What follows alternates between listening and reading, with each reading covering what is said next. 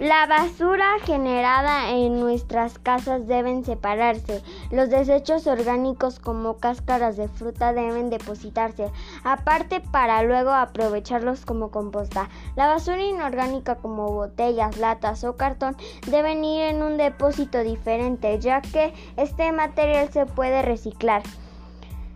Debemos evitar tirar basura en la vía pública. El viento y la lluvia arrastran los residuos y pueden obstruir el drenaje y ocasionar una inundaciones.